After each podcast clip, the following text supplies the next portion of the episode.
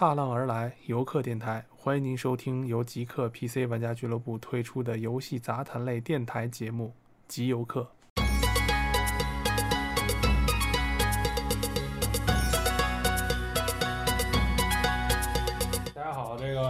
迎收听我们的极游客电台节目啊。我们这个第二期的主题是这个，我们来聊聊国产游戏的前世与今生啊。上来还是自我介绍吧。大家好，我是杰胜 Jason。我是大猫，呃，我是大四的变，叫我垃圾桶和老赵都行哈。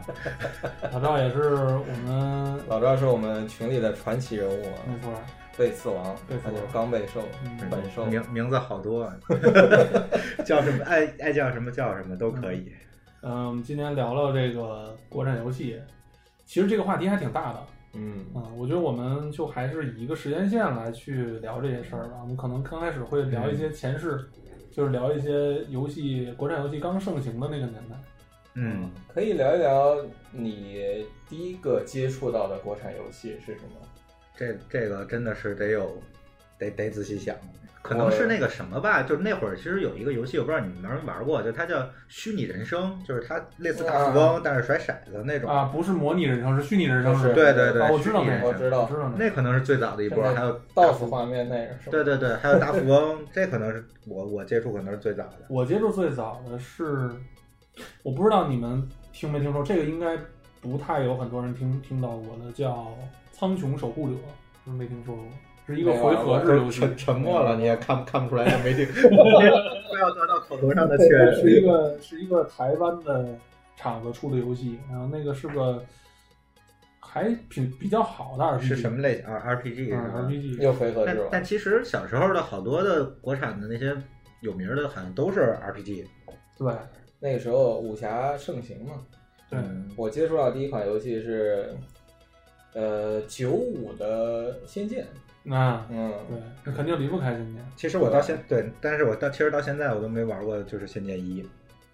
《仙剑一》我真正通关是《新仙剑奇侠传》，我真正是通关在小学的时候。仙剑这游戏我应该是从不是从二，就是从三开始玩的。我也是，但其实那会儿都是盗版，对，就那会儿游民星空现在还不是互相喷的地儿，那游民星空还是是下游戏不，的。那个年代应该都没有游民星空的，有就是那个时候互联网好像都不是很普及那个时候都是买牌儿、对，啊，买光碟。啊，对对对，那会儿呃，那可能是高高中之后，对高中之后可能去。嗯太那都是早了。后面，那个时候都是那时候还用三点五寸盘装游戏，那软盘吗？对，软盘就一张盘、两啊，张盘。你要这么说，那我接触的第一个国产游戏可能是小霸王上面那个打字的。啊，对，那也算。怪不得，那咱们是是还是聊这个电脑上的。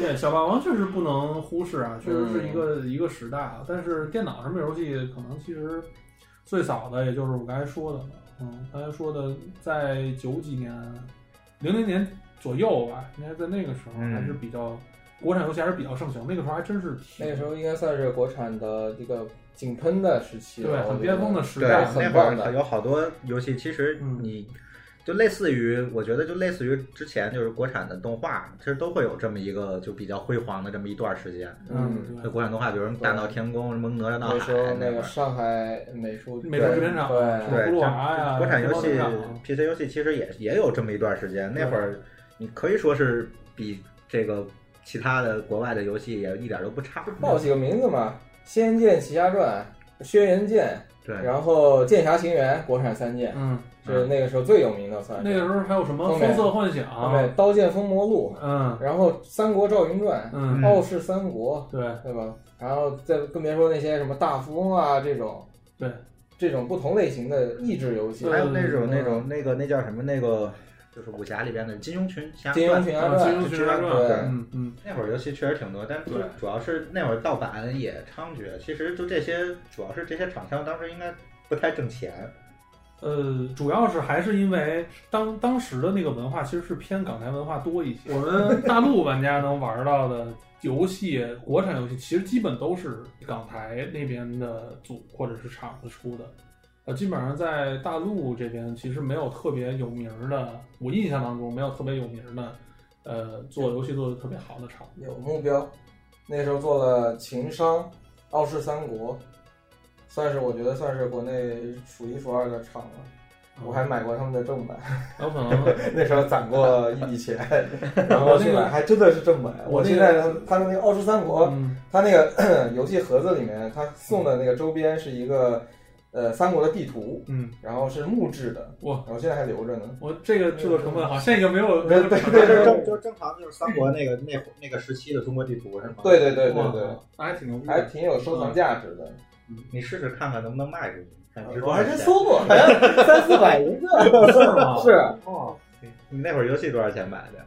游戏是六十多还是七十多？对，那个时候大概是这个，那差不多这个价格，三十八、四十八、五十八、六十八、七十八，都是那种盒装的。然后就是偷偷买，然后把那盒子都藏床底下，结果都被我妈发现了。你 要是金，子被挨挨一顿打。要是金金子做的，是不是也能卖个几千万？跟那个青眼白龙似的。真是，那个时候要是都给收藏了，好好好保存一下，说不定真能卖钱。那就其实。国产游戏再往下说，不得不说的就是接下来一个时代了，就是我们可能面临了很多，比方说盗版的这个情况出现，因为呃，在那个时代，大家游戏其实是很贵的嘛，然后大家又没有这种呃产权保护意识，也没有特别多的正版的获取的渠道，而且监管也非常的嗯稀松。渠道就是这个事情吧，其实你想，你那会儿。你交通也不像这么发达，也没有什么网购，对吧？哪怕就是再者说，最主要是没有正版意识。嗯，对，你只能去什么书店什么的，可能能能去买一些。那个时候新华新华书店，新华书店对吧？新华书店藏经阁，然后里面又没有网购，你就想买，你就想买正版游戏，你也不知道去哪儿买，你只能说去书店什么的。但是报刊亭，对，报刊亭，对对对，报刊亭。主要是因为那时候互联网也不普及，就是我们没办法在互联网上查阅到像现在这么便利。比方有很多的这个网站，不管是呃媒体也好，还是很多论坛也好，是让大家会有一些新游戏，会有一些共享，或者是有一些宣发什么的。但那个时候因为信息的闭塞，所以我没办法获取到有很多新作的消息，或者说没办法用官方的渠道在网上去购买一些东西，像现在这么便利，所以才造成了那个时代的这个。盗版横行，嗯，我那个时候获取新的游戏资讯就是靠杂志，就是杂志，我还买大众软件，大众软件，对，游戏机使用技术，对，之前那对对对，他也，他你从名上其实你也看不出来这些三人干嘛在说说游戏，嗯，后边都是什么攻略呀。一买买一年的游戏介绍啊什么，它里面还会有那个附赠的光盘。对对，光盘里边它也会给你放几个盗版游戏，有的有的时候早期是会的，后面都是一些游戏。后面是网游的客户端啊，呃，包括什么那个原声，有些歌什么的。对 PV，现在叫匹配啊，那时候应该都是 C C 动画或者是什么播片之类的。你当时我还记得，我买的时候我还有的时候看那个上面说，本次这个碟里边包含什么好多好多游戏什么的。我操，那这杂志买值了，买买杂志还送好几个游戏。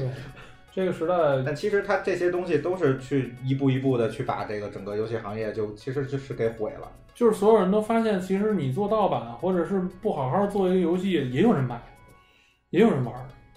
那个时候不是卖光盘的要比做游戏的要挣挣钱吗？对对对对，嗯。你像盗版的话，它不需要开发成本，它只要有破解成本就可以。而且游戏那个时候，软件的破解其实也就是也横行嘛，就大家都开始了解的时候，去做加密这件事情本身就是一个很高难度的东西。然后想破解到这个东西又很容易，大家又很喜欢比赛，一直都很容易。现在其实你做盗版也很容易，但只不过现在其实之前就是呃，G 胖 G 胖说的吧，还是谁说的？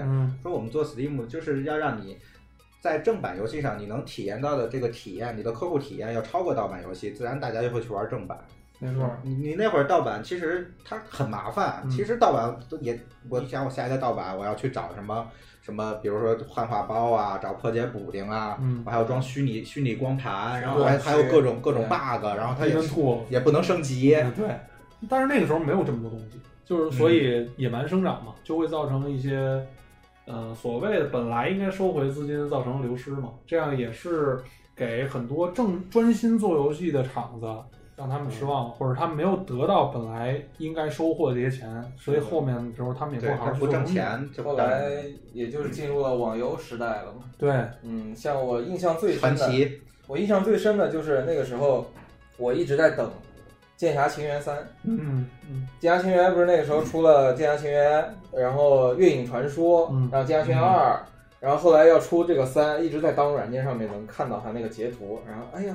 就这种俯视角的这 ARPG，然后还是国产武侠的这个主题，我就特别喜欢。嗯，结果就等着等着，盼来了一个《剑侠情缘 Online》。然后那个时候呢，剑网，剑网，对，剑网，就跟你等着等着那个什么暗黑四，结果等来不行了，一个意思。莫再提。我天哪！我可以最后放在最后讲讲不朽啊大猫不是最近体验了一下。嗯嗯嗯。说到这个网游时代，那其实国产游戏。还是比较多的，这应该算是国产游戏。其实它那个网游时代，按我想的话，其实那个咱们那会儿的那些网游，你可以说其实它的平衡或者它的游戏性也比也是比较优秀的。那会儿好多网游，他们也算是用心去做网游。对对，就大家的重心已经从国产的单机游戏已经转移到了网络游戏上了。对，因为互联网那个时候也算是开始有普及了。然后比方说一些呃。条件不错的家庭已经正常能用上比较好的电脑了，然后用的比较好的网络了。嗯啊，那个应该是拨号奔腾四了吧？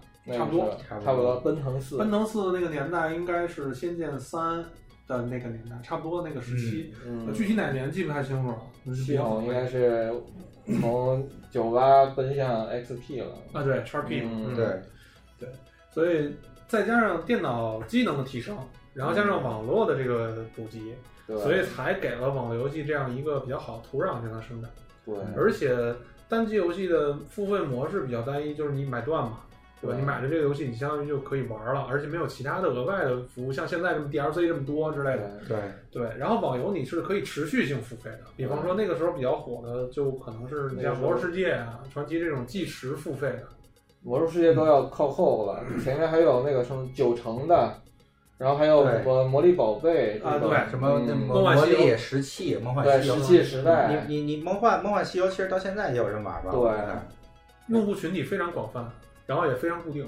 对，而且他们这个，呃，我记得我那会儿上高中，就是每个教室会有一个电脑，就是那个。那个就一有那个就是做那个什么演示什么的那种电脑，每个教室都有。中午的时候，那个就有那个哥们儿，就是去那儿拿拿学校电脑，偷偷下了一个那个什么那个《梦幻西游》，天天中午跟那玩儿。但是你现在回头看《梦幻西游》这游戏模式，其实挺单一的回合制，然后它更多偏向挂机刷刷什么的。但是在那个年代，真的很多人。包括网吧的兴起，就很很多人真的就是在在网吧里挂《梦幻西游》玩那个。你想那个时候一开始的网吧玩啥呀？他们联众，是吧？对，玩棋牌游戏大厅，棋牌为主，然后什么聊天室这种。到后面呃发展起来这些网游之后，像 CS，嗯，是吧？魔兽世界，对，帝国时代，局域网的一些游戏，局域网的一些游戏就比较多。那个时代就 RTX 兴起了嘛。R T S，但是星际争霸，嗯，中国的国产游戏其实没有什么 R T X 的特别好，就一个《傲视三国》吧，还是我之前说那个，我都没听说过，嗯。嗯，所以所以我也没我也没玩过，其实。我感觉就是 R T S 在包括目前的国产游戏里边都是没有，目前就不要说了，目前整个游戏也没 R T S 已经没落了，可以这么说，对。其实网接着网游之后就是页游了，就是页游，其实它是一个网游的一个变化，是因为你这个网络，大家网络这个一个是技术，一个是大家网速都上来了。你是对，其实你现在页游能做到原来比如说传奇的那种效果，对。然后所以现在后来就是好多的页游，你从哪点点点，包括现在其实有好多页游。这页游其实很赚钱的，就九十年代往后往后推十年二十年，其实。呃，都是在技术推推动着游戏进步，这个感觉，嗯，就是我们其实能创造出来的东西，都是依照着技术去做进步，它反而不是说，比方说监管或者是呃游戏设计本身去制约了这些游戏的发展，完全都是顺应这个技术更新的时代去走的。你看到从这个小游戏，三点五寸盘的容量很小的像素风的游戏。然后再往后到单机游戏，再到这个端呃网游，其实都都是按照这个技术的这个路线去走。但是到后面，就经历了这个呃，之前那个网络的一个文章嘛，一下就是整个游戏行业，中国这个游戏行业一下就不行了。什么游戏是游戏是海洛因是吗？对对对对对，游戏是海洛因。对，我印象最深的是游戏开始出现收缩的一个征兆，我自己认为是当年那个蓝激素网吧起火。呃，在我这边是那个事件是央视的那个节目《电子竞技世界》，被家长举报完了之后停播之后，整个游戏产业就是不行了。嗯，这是给我印象最深的，因为那个时候是段轩主持的这个节目。嗯，哎呀，那老多人看了。呃，还有一个还有一个同类型节目叫《游戏东西》，我啊，我看过那个，看过吧？对，就在那个年代，其实还是有电竞，就是。呃，如果不是那个时期的那个事件，中国电竞至少要早腾飞个十几二 二十年吧，没差不多。但我有的时候觉得游戏这块儿，那国产游戏它也这些不光是这个外部的一些这种政这个政策呀，或者是一些这种环境的原因，和这个怎么说呢？它是一个恶性循环了。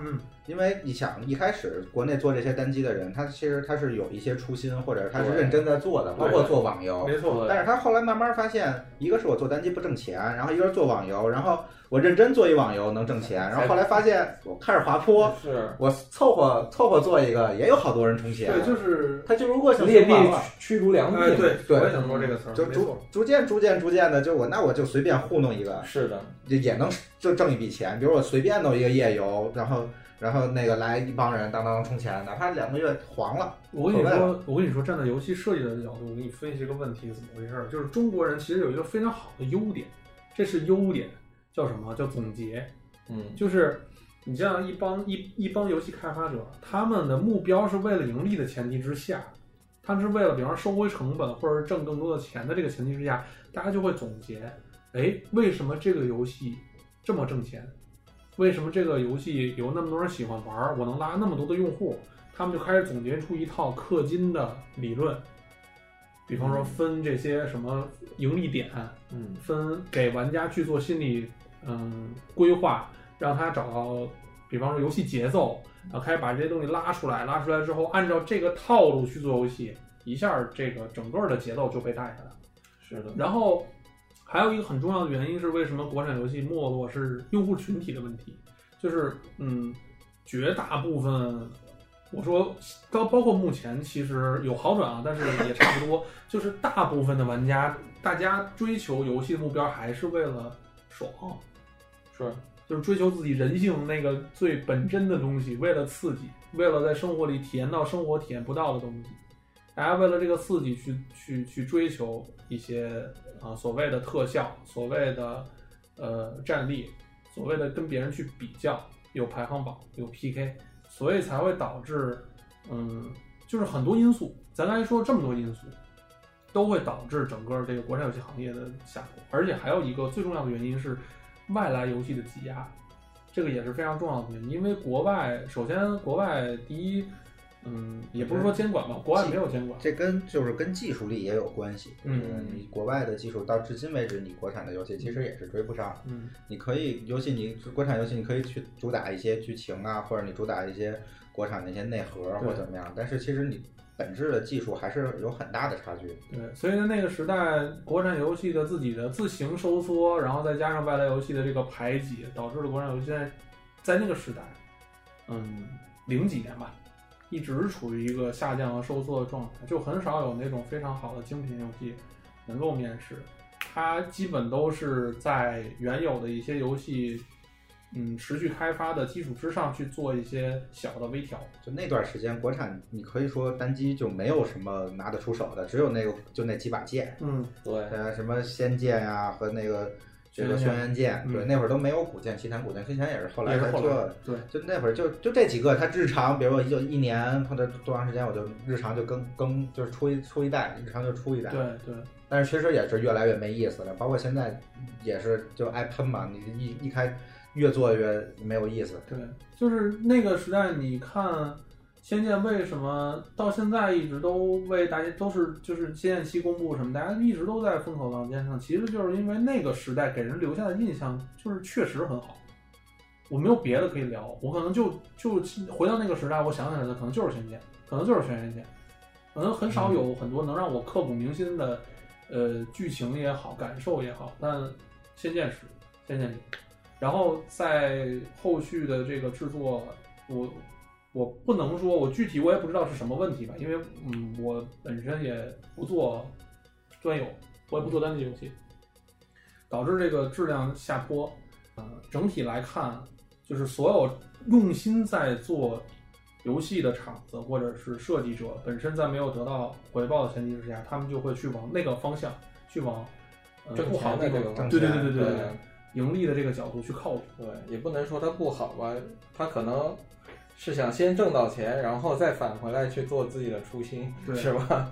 嗯，这个是这个时代值得讲的东西，但是是一个希望。对，然后就是刚才老赵说到了嘛，其实已经提到了，就是页游的这个事儿。嗯，技术的推动，然后玩家可以不用下那么大的客户端，就可以去玩一些，嗯，能够解决他们这个欲望需求的，我说刺激。其实我有的时候想，夜游可能就是云游戏的一个雏形。对你。在之前的网速下，你是夜游，之后可能，但是它不一样的点是在你云游戏可能是你所所谓云游戏好多是单机，但夜游它还是是它的核心根本，其实它不是为了让你去体验剧情怎么样，它的核心的根本其实我觉得是排名，就像 Jason 说的，它它满足你的一个炫耀或者满足你的你的这个虚荣心，对攀比。所以，但其实我也挺好奇这个话题的，就是因为。如果我能在一个游戏里，真的你在一个页游里，如果你能获得你想要的这些地位，你要充很多钱，嗯我有这些钱，我在现实里不也能获得相应的一些享受或者一些关键就是他没有尊敬吗？可能就没有这个能完全完全，其实这这这点我之前也琢磨过。我说这些人，我往这个页游我充几十万，我拿这几十万，我天天我天天出去，我天天出去玩去，或者我怎么样，不也能获得到这个炫耀？呃，只不过可能炫耀的圈子大小的问题，就是实现路径不一样。在网游里可以很容易的实现，你要是在现实生活当中，可能很多人没有，嗯。这样的机会，或者是他想实现这件事情很麻烦，或者他不愿意这样去做，他觉得在另外一个世界里他是他自己，但他但是他在自己的世界里，他可能扮演其他角色，可能就是单纯的社恐吧，有可能，我觉得是有可能的。而你足不出户，你就在家里，我很安全，然后我的心理防线是降低的，我不需要跟别人去算计。对，而且其实好多就我我接触的，其实有一些玩夜游的这个人，嗯。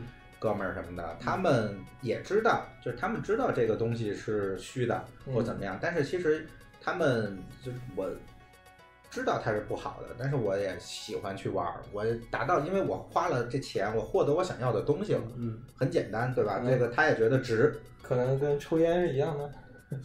跟抽烟还不太一样，就是他的想法，一般就这种在里边在夜游里边能获得所谓的这种尊敬的人，他不会少充钱的，都是大几十万往里充。大儿嘛，对，往里往里充完了，他觉得我花这几十万，我这获得了尊重，我知道这个东西是虚的，但是我爽了，我觉得值。我我在家足不出户，我就能获得这种，这这也有也有这种。我其实是挺不能理解的，就是提到这个大 R，就是这个充钱很多的这种。嗯，这玩家啊，就不得不提到一个，嗯，衍生出来的专门的职业，就是托。嗯嗯啊，就是为了刺激这个大儿们消费啊，就会专门的每个区都会有有这个 GM，就会有这个。我当过，我当过托儿啊，是是是？哎，那你可以讲讲吗？其实我还挺好奇的。这能能讲吗？没问题，没问题，能讲。这不是大家都明白的事儿吗？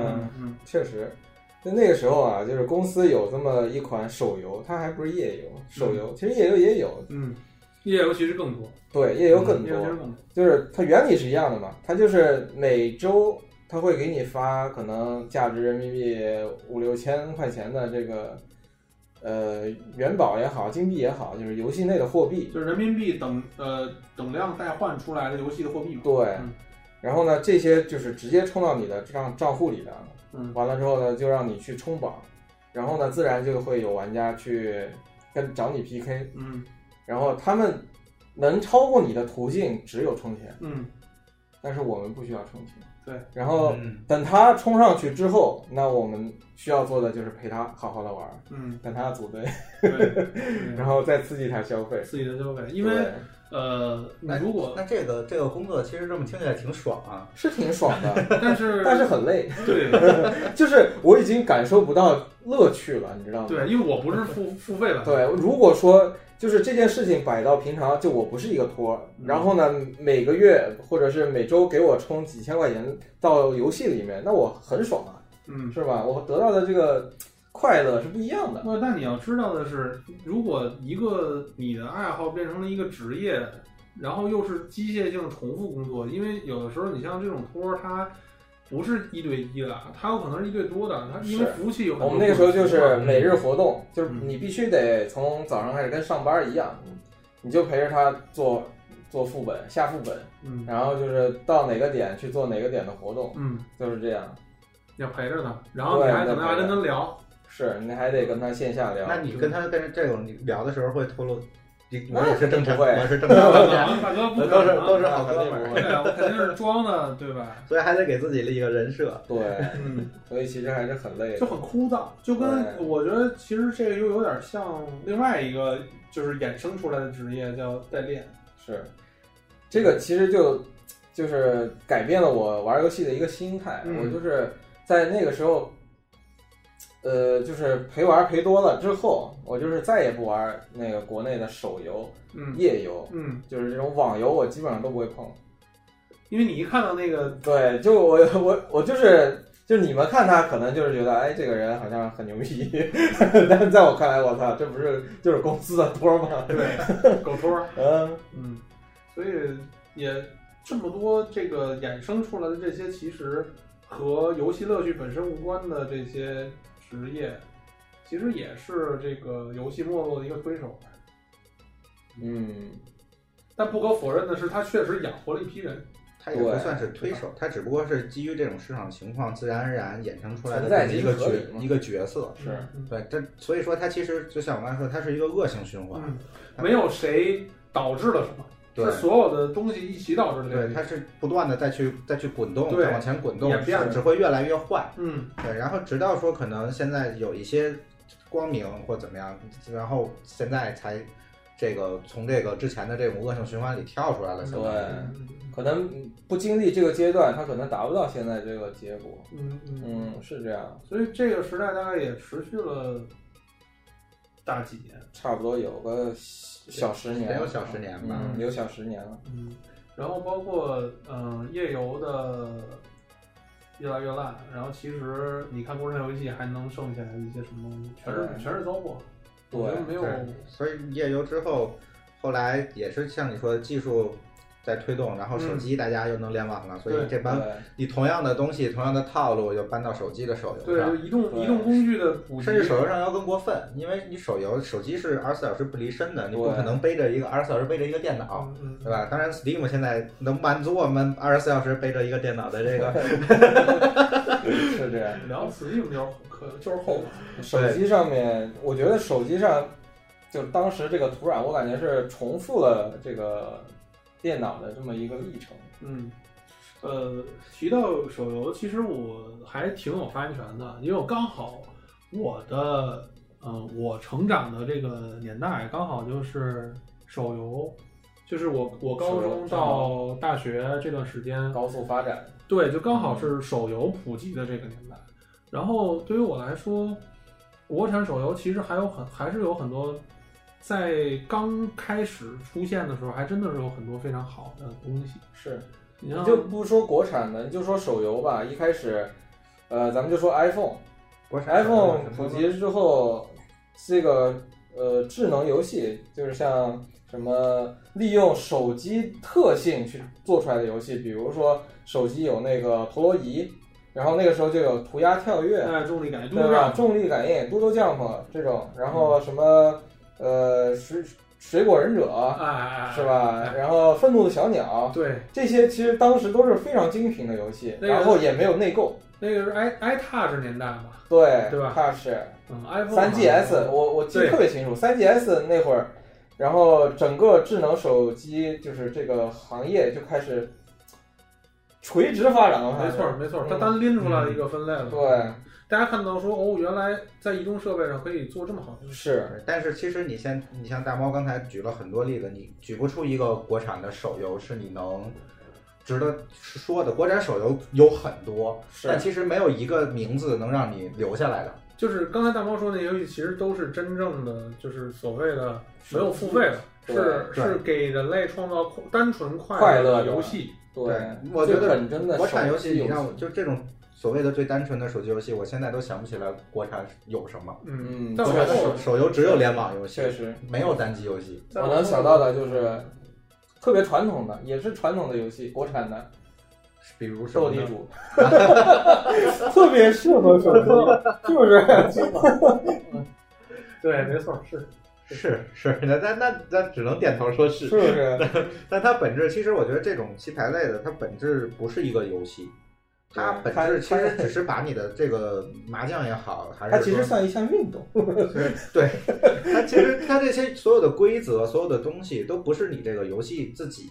自己的，你只是把这个传统的一个传统的一个东西放到了放到了放到了一个载体上，没错没错，它就完全它完全其实不并不是一个游戏，它没有任何自己的剧情、自己的逻辑，然后最多最多有一些配音，对，和一个那个你那个金钱边上的小加号，没错，你能充钱，对，就是国产那在这个时代，国产游戏做了什么呢？其实国产游戏做了一件，呃。在滚恶性循环的时候，应该发生的事情就是国产游戏把在端游和页游学的那套逻辑放到了手机上。是的，对吧？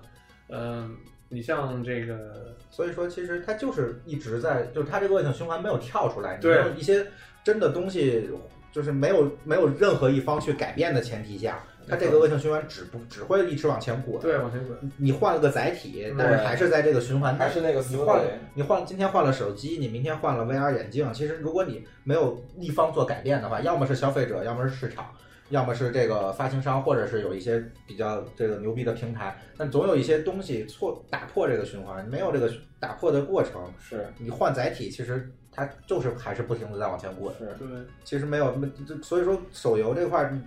有太多国产手游了，但是你完全说不出来一款留下的一款名字的。但是真的就是我对国产手游其实还挺有感情的，就是所谓咱就不说付不付费了，是不是按我刚才说那套逻辑去去勾引玩家的？嗯，呃，你像那个当年我玩的五加 MT，嗯嗯嗯嗯，五加 MT 是我兄弟公司创办的，然后像莉丝龙图出的那个。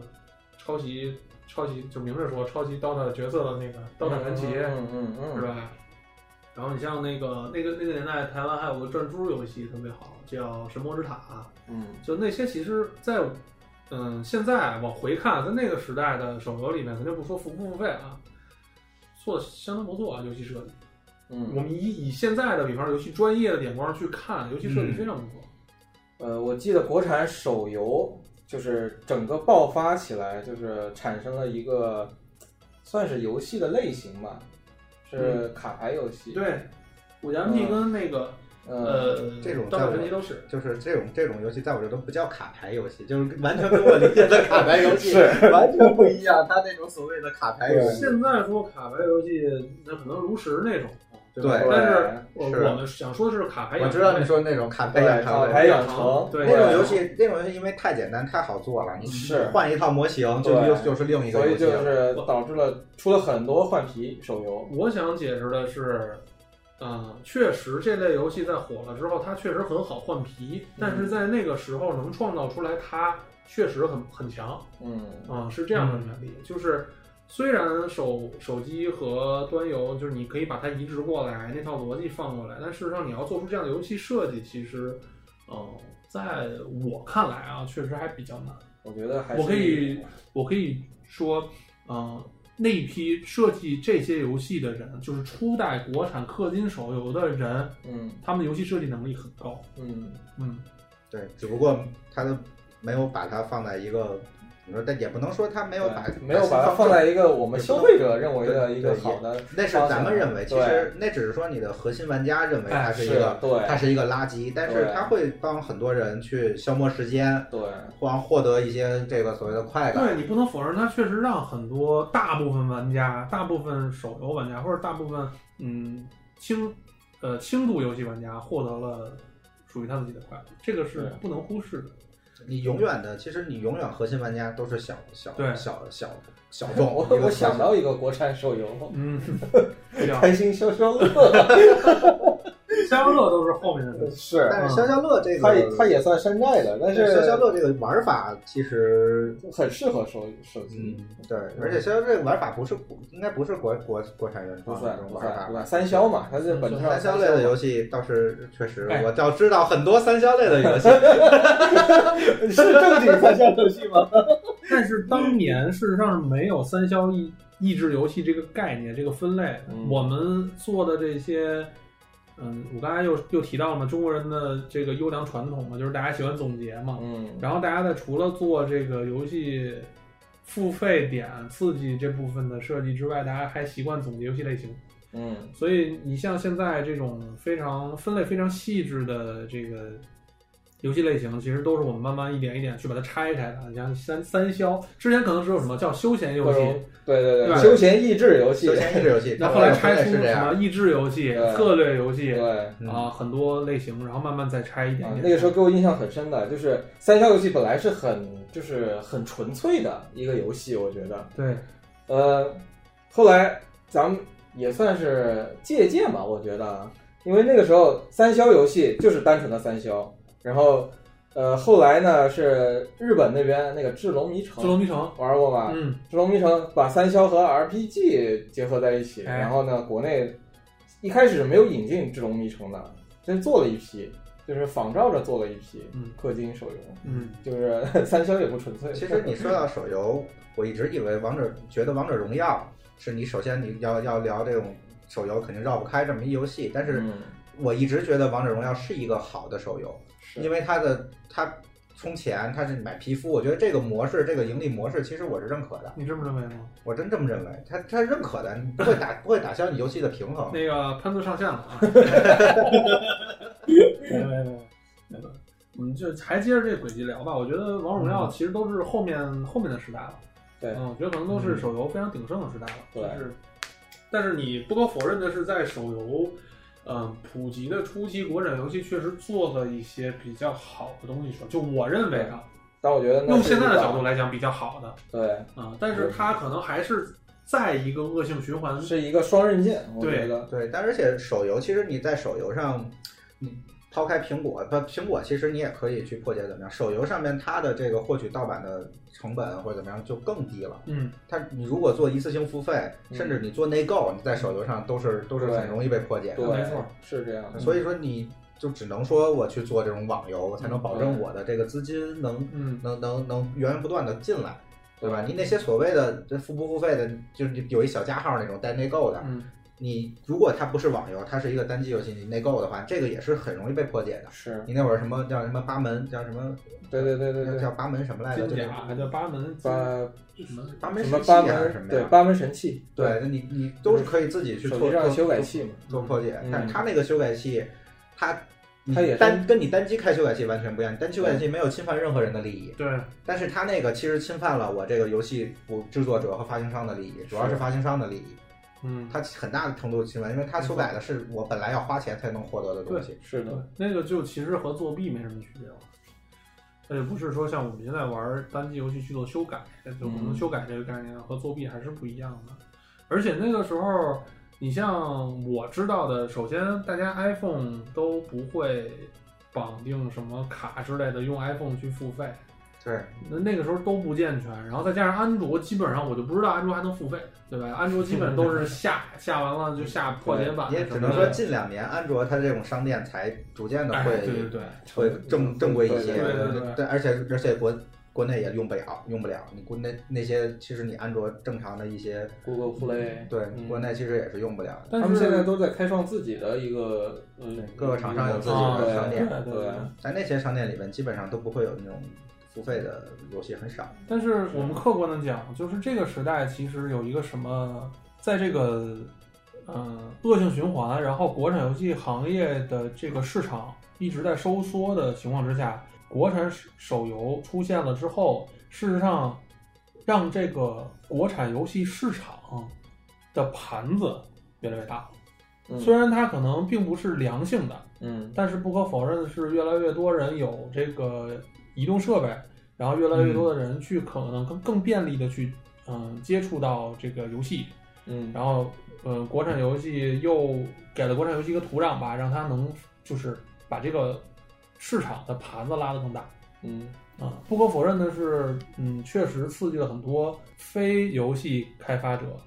嗯，作为这个投资人或者是老板，什么矿老板啊，像自己手里有很多钱的，他们看到这个市场能挣钱，所以他们进来，而不是那些像之前做游戏可能都是一些初心者，就是大家就是我就想在游游戏设计者就是想嗯用游戏完成我自己一个梦想，就我想自己做写一个故事，我想玩更做更好的游戏给大家玩，对，然后进来的就是一批这个可能非游戏从业者。他们可能在比方说上一个时代的页游里面找到了快感，他们也觉得说看到这个市场，觉得有钱可挣，有利可图，所以他们嗯进来，所以也嗯你说说双刃剑吧，就是一一方面在拉大这个盘子，一方面在扩大这个市场，那么另一方面也会导致这个游戏国产游戏行业进一步恶性循环，这个是这个时代其实。嗯，特有的吧，没办法。现在手机作为应该算是最大的这个游戏的一个载体了。嗯，对，嗯，人手一部手机，对吧？嗯，你没有？难道没有手机吗？对啊，你没有手机吗？玩那个游戏，惊了。嗯，越往后，其实你会发现，没有，就更没有什么特别棒的。它只是不停的呃一潭死水，没有什么，那总会有一些。当然，可能咱们马上就要聊到了一些压抑太久了，它其实总会有一些这种机遇或者一些外来的东西把这个循环打破。嗯，没错。嗯，我其实就是从我们开始聊这个话题到现在，其实我都一直脑子里没有一个概念，说国产游戏是怎么抬头的。就我们说打破这个恶性循环的机制，或者是说具体的事件。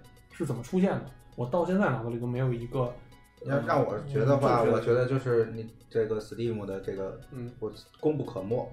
嗯，我觉得它，如果站在国产游戏的角度来讲，Steam 不管是它的这个是占有率啊，或者是它的这个现在的这个复这个它的整个这个生态，你给这些哪怕我是独立的这种制作人，一个人、两个人，现在经常有这种这种这种国产游戏，它。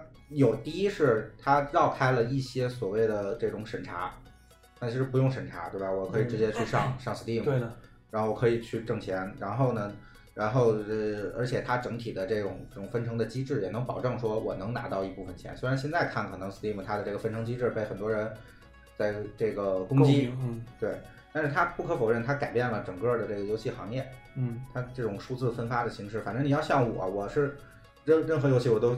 在任何平台上，我也会比较偏向于买电子版，因为比较省事儿。嗯嗯，Steam 的普及其实是在 Steam 先在国外火的嘛，对对吧？那相当于是是在国外的这个环境里先普及，然后才传入到中国大陆内部的。它是原来的那个 CS 的一个一个平台嘛？CS、DOTA 对啊，DOTA 二主要是 CS，那个是半条命。CS CS 一点五的时候吧，好像。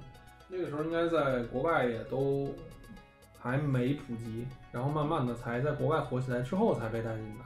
嗯，然后在那个时代，中国这边其实是没有审查制度的，或者说审查制度非常稀松，就是说正常游戏，嗯，你想要上线，你去把这个游戏提交，可能没有特别细致的审查就可以通过，就是非常松。然后每个月也不会像现在似的，你像我们看那个，大家都可能有有的玩家关注的话，他会会看到新闻说这个什么国产游戏审核通过的列表，每个月大概有几十款。对。但是在当年，事实上每年的这个游戏通过率是非常非常高的，而且它不是每个月会过，它是基本上可能一每周、每两周。是这样，就是因为这个是也是也是中国游戏史史上的一个比较大的一个影响。之前是有过一一部分的空窗期的，你在国内任何游戏是完全不能通过的。嗯，然后有好多游戏厂商，其实在那个时候都非常难。嗯，大的游戏厂商，比如说腾讯什么的，它不会死。像比如说网易什么的。你说的是版号寒冬那个对，版号寒冬那个时代，其实可能比我说这个时代还要再晚一点。嗯，就是我说的都是后面了。对，我说是在那个野蛮生长之后的那个年代，就是手游刚普及的时候，那个时候就是所谓的版号，事实上它和类似出版物相关。就那个时候是嗯，文学作品、影视作品和这个游戏作品，嗯呃，这些艺术作品，他们的审查方式其实差不多，电影可能更严一些。然后呃，游戏的这边的审查可能会就是非常松，就你只要不涉及呃过分的。的血腥和暴力，事实上，嗯，都能过审。你这个游戏哪怕只需要，呃，甚至它可以都没有游戏性，你甚至都可以拿它去过审，然后上架。而且，当年就出现了一个什么样的事件呢？这个也是我经历过的，就是很多游戏他们上线和审核版本是不一致的这种情况。就比方说，我审查版本，我可能给他一个百分之。四十和五十完成度，刚做一个地图，角色能里里边跑，我就可以拿它去过审。对，那会儿会很很很简单。然后我上架之后拿一个完整版的去把这个包剃掉，我们那个嗯都有吧。然后像版号在不唯一的情况之下，是有马甲包这种情况出现的啊，就是比方说同一个游戏多个客户端，嗯对啊，然后嗯不同客户端可能会有不同的这个。名字，但它实际上都是一款游戏。嗯，你相当于可以在对多个多个口充钱之类这种情况都会有，包括嗯版号也可以交易啊，在那个年代是都出现了。这个是我从业当中我知道的，所以嗯也是监管的问题吧，然后导致了这些垃圾游戏广泛传播。这个也是这件事情也是公布传播的。然后刚才说到这个 Steam 的普及，其实，在 Steam 普及之后，还是有一段这个 Steam 的这个真空期的，就是大家可能把 Steam 当成一个，比方说 DOTA 二的这个启动器，或者是 CS 的启动器。嗯，Steam 在国内其实。真正真正普及应该是吃鸡一六一七年，不是那会儿呃，在吃鸡之前，其实它会有一部分的这个受众嘛，只不过吃鸡是真正把这个把它带火，DOTA 带进来嘛，然后吃鸡把它带火。对，那个时候在 DOTA 二那个年代，应该很少有人在 Steam 上，呃，应该有很多人拥有 Steam，但是却不是有很多人在 Steam 上除了 DOTA 二之外买其他的游戏。对，其实我在 Steam 上买的一个第一个游戏应该是那个什么《失落城堡》。嗯，对，那是我买的第一个游戏，之后就一发不可收拾。我说，哎，有这么一平台，还挺挺省事儿。大猫的第一个 Steam 游戏是什么？CS，CS，CSGO 应该是。就把把 CS 和 DOTA 二撇开的话，我第一款游戏是 Battle Block Theater。我那个时候 CSGO 还是付费的。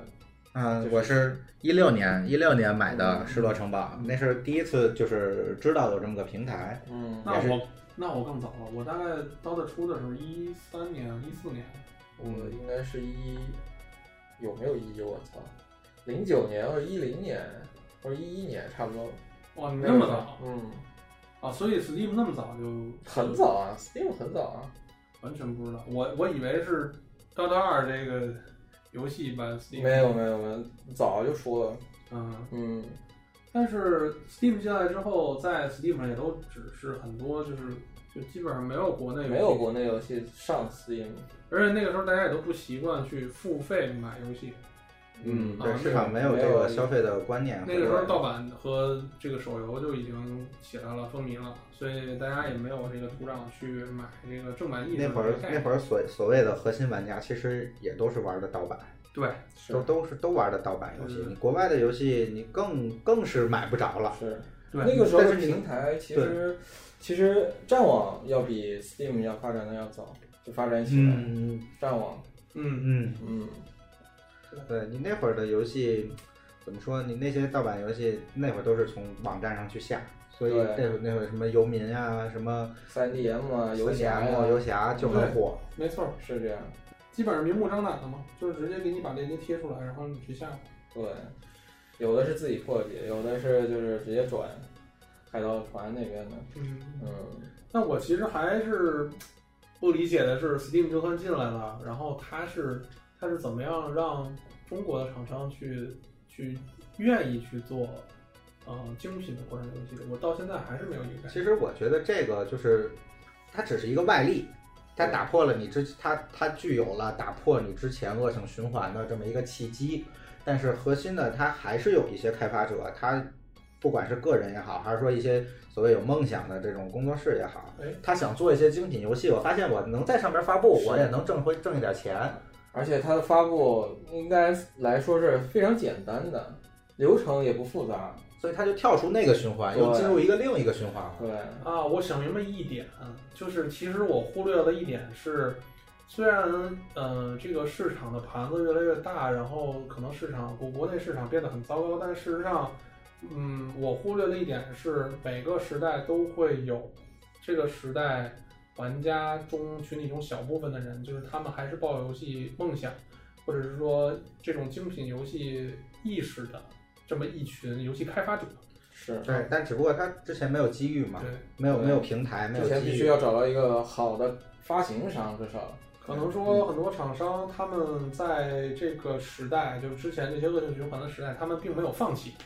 是，但是他们可能顺应时代，为了盈利去做了一些可能他们不愿意做的事情。对，嗯，所以等到这个契机成熟的时候，事实上是给了他们一个机会去，呃，大展拳脚，是让他们从这个恶性循环里跳脱出来，去做一些他们之前一直想做的事情。对，然后你就建立一个新的循环了。对，我做精品做游戏，然后大家买，我能挣钱，给我动力去做新的东西。别人一看，哎，可以做，对吧？然后我又能完成梦想，我又能挣钱，那我为什么不做呢？对，这才是一个好的良性循环。就是独立游戏的这个概念，应该也是从 Steam 普及之后出现的。所谓的独立游戏，就是独立开发者和独立游戏。我没有公司，我没有后边没有几个几个人去去开发一个游戏。其实聊到独立游戏，我那个时候其实有印象的是一个国产手游，是叫《影之刃》。哦啊，我知道，是吧？嗯，对，这个是真的是。国产之光吧，算是国产手游之光。嗯嗯但是不可否认的是，影影之刃他们那个组现在开始做，呃，不说了，就是 堕落了，堕落了。有的人会从坏变好，就是因为利益这件事情太诱惑人了。对，嗯，它会使一个人，而且这个战线拉得很长的时候，它会使一个人的这个对于利益或者是对于眼。眼前这些做的事情，它会产生一个很大的变化。其实我觉得这个也不叫变坏，因为你在那个环，就是在这个环境下，是我要吃饭。对，那我的工作就是做游戏，但是我可能抱有这个，就像你说的，有一些人他是有自己的初心的。那一旦有机会的话，我能在保证自己吃饭的前提下，可能我比比比这个之前少吃两口。对，但是我好歹我能吃，我能吃上饭，饿不死，是的，对吧？那我又能完成梦想，那很多很多人就会往那边去迁移，是。那他去迁移，然后逐渐的这边慢慢火起来、滚起来之后，嗯那他带来的这种利益，其实也也能把那个少吃那两口饭给补回来了。对，没错，确实是这样的。比如我作为一个独立开发者，我开发一款游戏，这个时候我只需要保证自己的温饱就可以了。如果如果是后来你成立了公司，你想。做大做强，那么就会有更多的人依赖着你，你需要考虑他们，是吧？对，现在确实有一部分比较不错的游戏公司，事实上都是从这个自己做小 demo 或者自己做有一些意思的东西慢慢做起来。是的，确实是这样。但是很多这个厂子，它在规模拉大了，它在这个员工多了，或者它开的项目多了之后，它就会面临一个生存问题。和这个同行业的这个竞争问题，所以他才会迫不得已去做很多，嗯，他不愿意做的事情。是，我觉得这个时候其实我们可以提到就是黑神话，我觉得它是一个比较好的进入点。这也是 Steam 它一个存在的意义吧？我觉得，这个黑神话之前他们是在做那个腾讯旗下的斗战神嘛？嗯嗯啊，斗战神，然后这个我了解到的是。呃，斗战神到后期的更新并不是他们所掌控的，是啊，所以到后来他们被迫才从这个组里出来之后去做了手游，嗯，对啊，用手游去积累资金，然后积累自己的技术经验之类的，然后他们才后面有机会去做这个烧钱。一个一个是你大家现在市场也相应的相对成熟了，更不用说等他们去发布，其实是二三年两年之后的时候。对，那会儿市场只会更成熟。嗯，因为你这个循环已经拉起来了，它只会更成熟。对，你他去发布游戏，就是然后包括说他们自己像说他一直其实抱有这个梦想。嗯，那一旦说我首先我得解决自己的温饱，我能解决自己温饱以后，我当然愿意做一些我想做的事情。确实。就是他们已经这个未来，他们已经可见了，所以他们觉得这件事情做出来之后，至少我不会，我的心血不会白费。我做出来之后，会有会有一很大一部分人的群体观念转变过来的群体去支持这件事，对，愿意付费去支持你。嗯，对，而且他也像那个什么，像这个黑神话，它也是在那一那一段时间直接。去破圈了，嗯，好多不玩游戏的人也知道了，说有这么个游戏，对，它也是不断的积累。一个是大这个这个中国咱们这中国人这个对于自己的一个真正的一个三 A 级别的大作，对，饱含这种期待，这种期待逐渐的积累，那去引爆了，它只不过在这个点上去引爆了。关于黑神话之前的宣传视频，我跟不玩游戏的朋友也都交流，我也给他们看过，就是。在他们眼里都会觉得这是一个非常牛逼的东西，是的。所以事实上，我觉得它是一个标志，它标志着这个国产游戏的这个大幕算是正式拉开吧。嗯，虽然可能在呃黑神话这个宣传片出来之前就已经有很多优秀的国产游戏了，但你不否认的是，嗯，这件事情黑神话的这个视频或者这个项目让大家所熟知，这个标志其实是确实标志着我们国产游戏确实是在。我记得那个片子那天早上我还跟 Jason 还聊呢，我操，那他妈哭的看完。我也是，我也是，哭的稀里哗啦，真的。那那倒也不至于，不是真的，就是节目效果是吗？不是，不是那种哭，你知道吗？就是自然而然的，就是真情流露，会有那种。感动的那种那种是泪目的点，但是你们说哭的稀里哗啦的看完了，就是猛男猛男落泪的感觉，真的是 猛男落泪。就我看那个，我会有一种泪目的感觉，但是我没 没有说稀里哗啦，因为真的是，我那说明你不是核心玩家。就是我反复看了很多遍，就每次看的那个感受都就我看了五遍不下来。对，我觉得我们可以细致聊聊《黑神话》，就是从呃。看到的这些宣传的这个视频里看，它不是在像很多游戏的宣发，它在做那种，就是因为很多游戏就是本身游戏不怎么样，然后它的宣传片做的特别棒，CG 做的特别好，对吧？因为它那是实际演示，对，实际演示，所以说它它牛逼也牛逼在这一点，它是实际演示，它不是给你做了一个宣传片，对，很多实机的。演示的游戏最后出来的也不太行，就是它可能会有一些缩水，是它会在做优化的时候把这东西干掉，把你看到的那些很多效果。大圣归来没有实际，别说，别说，别说，这个是耻辱，好吧？这个我同样是猴。哎呦，大圣归来可真是浓墨重彩的一笔，好吧？真的，嗯，大圣归来，但是它其实没有那么大的。怎么说呢？它没有破圈儿，而且它的其实它的这个这个受众范围不是很高。但你别忘了，但是你要说它是耻辱，我是承认的。大圣归来可是索尼中国游戏之星里面的头部产品，然后最后出来的是这样的，你觉得作为核心玩家是真的是任何一个核心玩家都不能接受的。现在还有厂商在送这个游戏，太太烂了。淘宝店你买买那个 PS 四。当赠品送啊，当赠品那也确实只能当赠赠品，还能怎么办？你当赠品，有的买家说 我不要这个，你给我便宜点。我记着国产其实还有一个，有一个有一个也类似于在我在我心里会接近一个三 A 品质的，其实有那么一个游戏，我突然忘了叫什么了，是那个我记着 PS 五还是什么做演示的时候也用的那个游戏，光明记忆吗？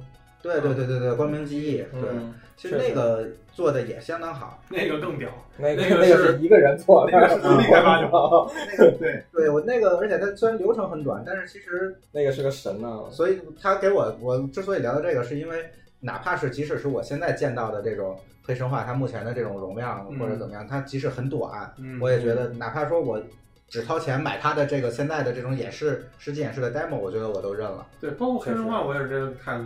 我们之前聊过嘛，确实，就是我甚至接受它，它一关一关的当 DLC 卖，对，是吧？你可能一个一个关卡做做半年、做一年都可以，我都愿意接受这样的，而不是很多游戏做的又很烂，然后它又臭又长，然后卖很高的高价。对，对，就说就是你日常，嗯，以光荣为首的日常。日常的游戏完蛋。其实我觉得现在日常好多日常倒是日，他们倒是逐渐的在没落。对对，一个是守旧，一个是缺乏，就是也缺乏创新。剧情其实大大体来大大致来讲也就那么几个几回事。对，而且他们的宣发我觉得特别的不能理解。当时日常倒是逐渐的在在那什么在走下坡路，国产是一直在走上坡路。呃，底蕴有，但是你说他们是不是在认真做？他们也在认真做，也出了很多嗯不错的游戏。但是总体来看，我们确实能看到那个三三没落，可能他们的起点比较高，嗯，咱们已经是他们姿态很高，咱们已经躺下了嘛，咱们只是在仰卧起坐而已。别仰卧起坐，坐起来就别再下去了，好吧？我不想再经历那个时代。版号寒冬一缩，当时的这个就是一八年、一七年、一八年那个时候我刚入行嘛，然后就刚好赶上版号寒冬，就那个时候作为。这个游戏从业者确实非常难过，就是一片哀嚎。对，嗯，就觉得完了。但是我觉得这反而也是，就就刚才算上 Steam 普及，然后加上版号寒冬，其实都是给了这个。打破恶性循环的一个非常好的契机嘛。对他，他我我申请不了了，那他那我也得活着，那我就尝试去 Steam 上 Steam，结果发现能挣一些钱。对，嗯，其实这都是一些契机。然后包括弄死一批，就是刚才说的这个非呃游戏从有从业者的投资人去做的一些垃圾游戏，为了去骗钱，是嗯做的这些全死了，而且死的非常非常多。呃，虽然现在还有很多吧。对，还有很多过程的。当年版号刚寒冬的时候，就涉及到那个嗯版号买卖的问题嘛，就是还是有一批的。然后再加上，那大家就考虑转型嘛，就是说我们公司其实还有资金，但是现在这种垃圾游戏是没办法过审的，那我们怎么办呢？一部分是考虑做精品，一部分考虑就是出海，对出海。所以你能看到现在很多在海外风靡的游戏，事实上有很多都是中国组做的。然后可能是海外做运营、做宣发。对，其实你倒是这个倒是变相的去证明了，就是咱们之之前总结的那一套挣钱的理论，其实拿到国外也是适用的。对我们总结出来这套东东西本身没有问题，但是你客观的看它是不是对这个付费或者对这个市场好就不一定。现在还不好说。我现在其实都不好说，说到底到底它是不是一个？哎，你们说日常没落跟咱们有关系？嗯，这帮人出去吗？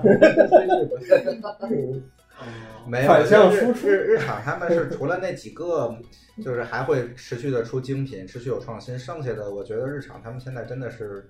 缺乏创新，然后也缺乏新的一些。你在说宝可梦吗？包括其实包括有很多游戏，我觉得你现在日常能拿出就是正期，你可以给它定义为精品的。你比如说像鬼泣呀，嗯，对吧？你给它猎人呃怪物猎人，包括说那个那个生化危机，生化危机其实它也是它它自己就是在自己在在尝试做转型。好家伙，说的全是卡普空，对，只有卡普空。是的，但是你像比比如说无双什么的这类的，就真的是，哎，光荣就别提了，真的是已经没法没法去那个什么了。嗯，就是很固定嘛，我觉得就是也没有很大的创新。你说他每座卖出来新，就是大一批新作卖出来的东西，它是不是有创新？有，嗯，但是它是不是那种可以让你觉得眼前一亮的创新，也不是很多。但是近几年他们基本上都是在做重置。对，嗯，炒冷饭嘛，对。那这会儿我突然又想起一个游戏，就那个什么《帕斯卡契约》。嗯，就它是怎么说呢？不不评价它上 Steam 这回事儿啊。嗯。虽然我在 Steam 上也买了，但是我觉得它在也是，就这个国产这个单机，它的这种良性循环，其实也带动了手游。嗯。它手游逐渐的也会逐渐的也会出一些精品了。帕斯卡契约其实我在手机上玩的时候，感觉其实是不错的。嗯嗯。然后我觉得就是。接下来其实可能，当这个独立开发者制作的精品游戏被大家熟知了之后，又有一部分反哺回了手游和端游。对，就会带动带动他们也会再尝试出一些精品，对，包括看到很多优质手游其实也非常不错。其实这个怎么说呢？这都是市场的原因也有，因为现在有付费习惯了，嗯嗯，可以才可以去做这些东西。其实我啊，就咱们之前没有聊到，但是之前呃也也还有一个。大家其实都在努力，国产单机这个事儿吧，让去它这个去崛起，大家其实都在努力。之前我记得在我忘了是哪年了，就是所有的破解组说了，我们以后永远不再做破解中国游戏，国内国产游戏对，就不不做不做破解。嗯。他们反正做出行动了，但是没有受到效果，反正专门专门破国外游戏，没有该有还是有，你能找你你还是能找着的，你要想找。但是就是肉眼可见的是，随着这个市场的盘子慢慢变大，然后整个游戏圈的环境越来越好，就越来越多的人购买意识非常强了。是，就大家可能大作或者是就是即便是呃。需要付费的游戏，大家也不会再去找到版了，而大家会去在 Steam 上买。对，还有一个很重要的原因是，游戏服务变好了。是的，嗯，你去买盗版游戏，如果是联网游戏，你甚至无法联联网。对。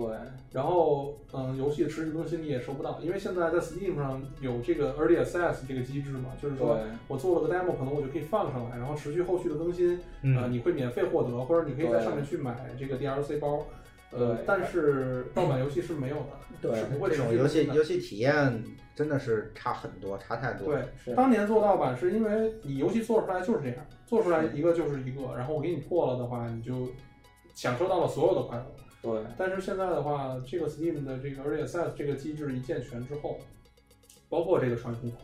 对啊，玩家也可以去做他想做的东西，而且 E A 测试的时候，大部分游戏都是会便宜一点嘛，对，有优惠的价格，有折扣啊，然后包括就是，其实就是市场营销那部分的东西，对对对，所以把这个东西其实带起来了，嗯，总的来说是好的嘛，对，所以现在能肉眼可见的就是，嗯，越来越多的玩家去愿意为正版付费，然后越来越多的国产游戏、精品游戏越来越多的这个做。那么也就会带动游戏厂商去做更多精品游戏给玩家玩，其实是多方的一个结果。对，然后这个良性循环其实就滚起来了。所以可以可见的是，未来我们会有更多这个非常精品的游戏。我觉得啊，在我看来，PV 黑神话 PV 出的时候，我就知道这只是一个开始。嗯嗯，我我有朝一日吧，我觉得嗯，中国游戏会。会会站上世界之巅，可能那个时候，E 三 E 三就不是不是这个。其实现在也有一些国产游戏挺火的，比如那个什么那个那个那个那个那个那个修仙那叫什么来着？太无绘卷，太无绘卷算一个，还有那个刚出没多久，应该还在 E A 吧？那个游戏叫叫什么来着？鬼谷八荒。对对，鬼谷八荒。其实那个在国外也有好多人玩。对，是。就是你会发现，原来我们其实会有会有一些自己的包括带星球，带星球也是在国外很火。你会有一些自己的文化或者自己的东西，其实国外是也是他也是很喜欢的。对，仙侠什么武侠这种这种东西，修真。嗯，就是之前其实都是你像我之前说的，中国游戏一般都是靠港台游戏。呃，支撑嘛，就是我们可能会受到一些港台游戏文化的影响，然后再后来就是国外游戏对我们的影响。现在轮到我们去影响世界了。对，而且呃，怎么说呢？其实我一直觉得中国的很多文化。在这个世界上，他们是很认可的，只不过你中国缺少自己的土壤，缺少真正生长出来的一个载体。这个游戏，对你三国的题材被日常拿来做了多少游戏，对吧？确实，对一个三国，还有包括你《西游记》的这些东西，对对吧？你对于日本的动漫也好，日本的游戏也好，有多多大的影响？是的，毕竟五千年泱泱大国，这个历史底蕴是别的国家不可比拟的。真的，随便一个 IP 拿出来，我靠。就是如果真的是有这个技术能力的话，我跟你说，其实我没有太多特别优秀的题材或者是设计去可以支持游戏去做，太多了。但是大家都用烂了。就是你说《山海经》牛不牛逼？《山海经》真的太牛逼了，就是。这些设计，然后对于这个怪物每个怪物的这些设计的描述，它的来源，但是已经文化 已经做了游戏，各种垃圾手游《山海经》对喷吗？对，对，我就想说这个嘛，就是我们有好东西，但我们不愿意做。对，这个事儿不愿意好好去做。对，不愿意好好去做这个事儿，真的就是很着急。但是我觉得在肉眼可见的未来，这些东西都会变成现实。是，嗯，你能看到的是现在的。嗯，这种题材，这些题材的东西已经比原来好了一些。是，那我觉得有朝一日会有更牛逼的东西。是的，用这个题材，就不说那些老 IP，新的 IP，像这些什么《鬼吹灯》啊，是吧？那个《盗墓笔记》啊，完全可以做一个。就是神秘海域这种游戏，哎，太能了。对，嗯，然后像《流浪地球》啊，这这种，对对吧？做一些科幻或者是像那种光环类的游戏都可以。其实我觉得永远是影视作品、文文学作品在影视作品之前，对，然后影视作品在游戏作品之前。但是游戏作品，我觉得是特别能表达，嗯，你对一个东西的感受、整体感受的。对，因为它跟影视作品相比，一个是它会你亲身体验。一个是它可以设计你整体的游戏的这种，一个是沉浸感，一个是它的这个时长。嗯，它永远是要比电影，你一个一个一个游戏可能几十个小时，你要玩几十个小时，主要是有足够的时间去有交互，就沉浸嘛，有沉浸。对。然后然后跟文学相比呢，它又更加这个立体，立体能让你这种直接能直接感官能直接感受到。对。然后现在随着这个。嗯，游戏的不断的这个推出啊，国产游戏不断的出海，不断让世界都知道这件事儿。我们能可以见得的是，未来我们也能看到很多大厂也愿意去做这样的事儿。因为之前大厂带头做的是什么？是做的是挣钱的事情。是吗？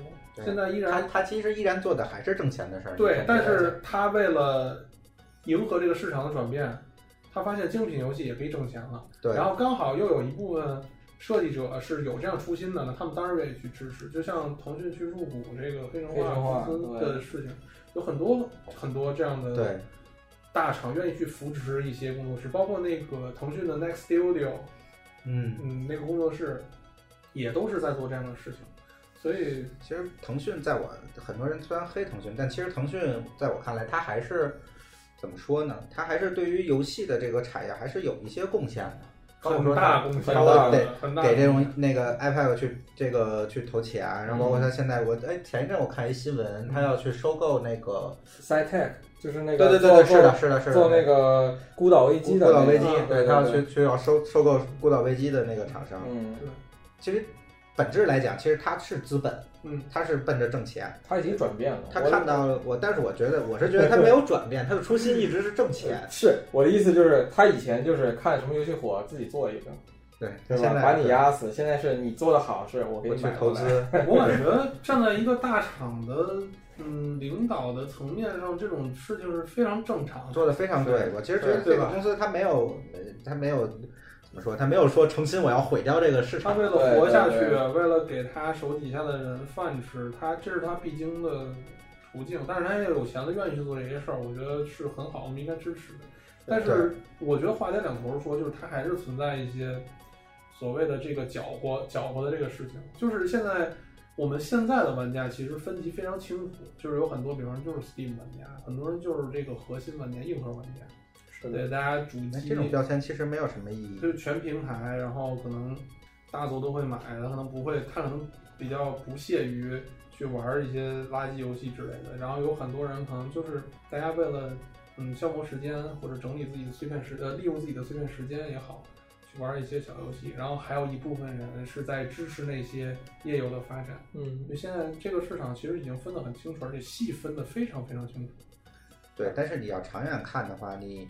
呃，玩夜游的人，他这个他的年龄段，对，他马上，比如说他在在在随随着时间，你这新新的一代，你对于游戏有新的理解的这一代，那你自然要迎合新一代的口味。对，就我没说完，我后面想说的就是这个人员的流动，事实上是都是在向这个硬核玩家或者是核心玩家的。角度去，其实很正常，因为你好的东西，你玩过好的东西，你自然就会觉得这个次的东西我就玩不下去了。是这样的，我接受接受过好东西，只只是以前就像咱们去玩盗版，嗯，对吧？我没有接触正版，我不知道正版体验这么好。对，那我接触了，我自然就会往我尝到好的东西了，我就很难再去尝这些垃圾。没错，只要试过一次就回不去了。是吗，呃，我别人也是一样。哎，我我本来我想玩吃鸡，我会发现，哎，这好像有好多游戏在卖，我买一个试试。哎，这个游戏感觉，哎，怎怎么为什么这么好玩什么的？它可能就逐渐的就会，它就自然就会转过来。是，对，而且加上它的售后也是很棒的。对啊，玩对玩两个小时，其实。你说现在有一些这种就在 PC 上也有这种平台之争，但是 Steam 它的这些它是有自己的护城河的。嗯嗯，没错，没错。它有很多，而且护城河有很多。嗯，它在不管是它对于这，其实我呃，可能你们都没有用过 Steam 它那个手柄，嗯，没有关注，没有太关注过 Steam 对于手柄的这些设置。嗯，Steam 对于手柄的设置是非常细致的，就是它你可以针对每个游戏，哪怕这个游戏不支持手柄。你可以做映射或怎么样，就是它对于手柄的这些设计也是在也是有的，嗯，然后包括说它像刚才说的这种这种这种 E A，这种这个试发行这前前期这种，包括说它的这种评论呀、创意工坊这些东西都是它的护城河。其实是的，你可以去抢占它的份额，但你很难说把它机制打破。对你肯定也不可能取代它。聊到 Steam 这个手柄，我想聊一下，就是昨天它发布的那个掌机，嗯，这个掌机本身其实啊就是不重要。就是我我看他们那个开发者访谈的时候，就是有一件事情，我觉得这个事情真的不得了。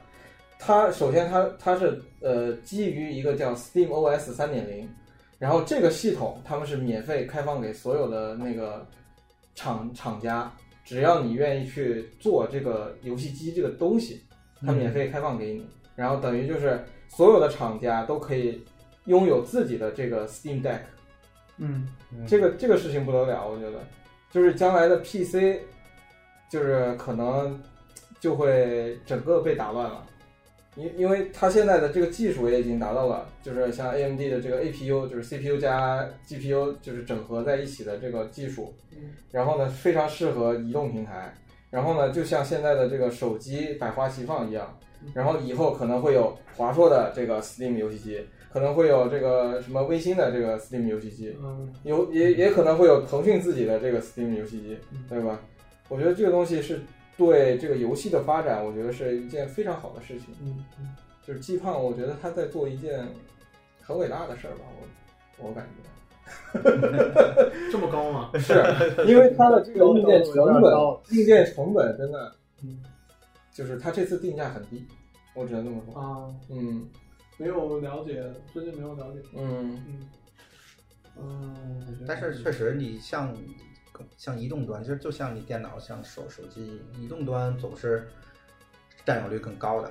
你很少有人能花几万块钱去攒一个电脑。是是。但是这个边界正在模糊，因为云游戏的普及，包括五 G 的普及，未来就会变成我不用再考虑我硬件的设置设限制，对对吧？而去。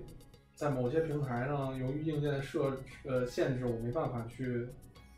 对，所以这些其实都是对这个行业，对对国产不不都不支持国产，这整个游戏行业都是一个正向的，对正向的东西，技术技术力打到这儿了，对对吧？那以后你可以戴一个眼镜，你就可以玩游戏，对吧？是的。所以说回国产游戏啊，我觉得未来，要不然我们它是一个蓝海，其实它这个就机机遇有很多，所以大家。这个能能挣到钱以后，我觉得真的是这个市场未来的机遇。对，咱说的这个黑神话，可能它真的就只是一个开端。包括他们自己工作室也说这是一开端，因为它是一系列游戏。对对对，从它的命名就能看出来。对，没错。但是有副标还要还要做那个封神嘛？我觉得。对，因为黑黑神话嘛，这这个这太大了，这真的什么都能往里塞。对，就是我觉得最后我们其实可以聊聊，就是你对国产游戏未来有什么期望？或者是你想过，或者你比较期待的这些，除了黑神话之外的国产游戏，你们有什么？嗯，会有一些比较期待的游戏，但是怎么说呢？这黑神话肯定是一个最最期待的。但是国产游戏，其实我之前是有一个游戏展还是什么呀？就上边它其实公布了有很多游戏，我把那些游戏都加入愿望单了。嗯对，就是它不管是像素风也好，还是怎么着也好，有有几款，但是我现在确实忘了叫什么名了。哦，那你你说这个，我想起来了，那个《暗影火炬城》。对对对，对吧？呃，还有就是这个从古至今，从古至今，呃，这个一直比较在玩家心中一直占有重要地位的《仙剑》。仙剑七，纪元变异，对对对，叫纪元变异，它是那个呃以那个什么为背景，SCP 为背景的，嗯嗯，那那款游戏，就是如果你要说真的说期待的话，其实我觉得一些独立游戏，或者甚至说一些这种小型的游戏，国产已经有很多的优秀的产品了。呃，你要说期待的话，那就是三 A 了，就是你国产现在，呃，你可以说是呃这个市场已经非非常好，然后也出了一些，比如说国外人也喜欢玩的，终其原因，它都终终。根本它不是一个大作，嗯，现在最想看到的其实就是一个国产的大作，嗯，国产大作如果能成功的话，那那之后我觉得就会陆陆续续有不就是足够，就陆陆续续有这个大作就再出来。嗯，我其实挺挺期望能够看到大厂去做这些事情。呃，我所知道的是，大厂已经在做这样的规划，而且在一两年、两三年之前就已经有这样的规划。但是你要知道，三 A 的制作和调优周期是非常长的。是的，是的。嗯，然后一般我们的宣发周期大概是半年左右，所以如果想推出，必须等这个游戏做的差不多了，或者是至少有 demo，或者是百分之六七十了，他可能才会拿出来讲。是的，嗯，所以我们可以。期待一下吧，我觉得未来也是，嗯嗯，会有，我肯定会有越来越多的三 A 国产三 A 精品大作，是的，嗯，所以非常光明，我觉得这个前途。那我们这个国产游戏的前世与今生这个话题，其实我们到这儿就可以结束了。对，也不到，都都没有今生了，已经说到未来了。对，未来展望嘛，包括。然后其实最后我们留个彩蛋吧，我觉得大猫可以讲讲那个大黑不朽的他最近的这个测试体验怎么样。我其实挺好奇的，他这个测试不是谁都能抢到的，是吧？对我也是作为一个小小的 KOL，所以有幸就是提前拿到了这个内测码，你就可以聊聊。嗯，这个东西吧，怎么说呢？我觉得它应该是回炉重做过了。嗯，因为跟他当时就是演示视频，就是感觉是不一样的。然后，嗯，怎么说呢？可玩，可以持续的去玩。呃，因为它保留了一些核心的内容，就比如说，呃，这个组队的秘境，然后还有一些就是单人跟多人的一些切换，它它会有一些单人的场景，嗯，就是你必须你那只有一个人能玩，然后你组队的话是大家是镜像，嗯嗯，然后呢，它的呃氪金点的话，它在里面，它它是个免费游戏嘛，免费游戏它在里面加入了通行证，这个无可厚非嘛，然后呢，一些强化什么的就。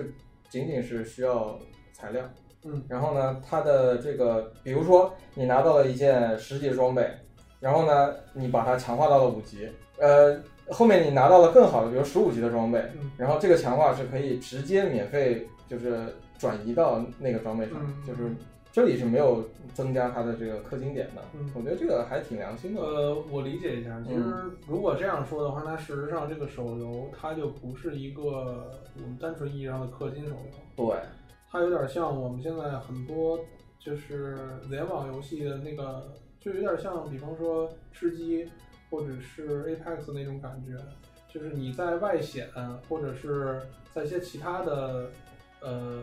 不影响游戏正常进度的一些付上面呃一些玩法上面有付费点，对，它不会影响你，比方说你的装备，你的 build，对，你不需要，你想付钱就付钱，你想氪就氪，对，呃，你想干就干，对，你的成长变化不会涉及氪金，那肯定会涉及，有。你的金钱，这所有的这些游戏，我觉得你金钱去缩短你干，不能说完全没有，但是你可以不氪。就是他，我觉得不管按大猫这么说，他他好的点就在于氪和干，它是能达到同样的结果的。对，不是说我有些东西我干拿不到，拿不到，你必须氪，那没有。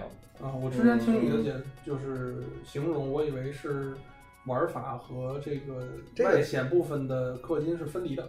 嗯，我以为是。这倒是无可厚非，对吧？魔兽世界现在有直升直升直升那个服务嘛？但它不重度，对吧？对，不算重度，它砍掉了一部分就是内容，像比如说像怒气值啊这种，就法法力值啊这些都没有的，它仅仅就是 CD。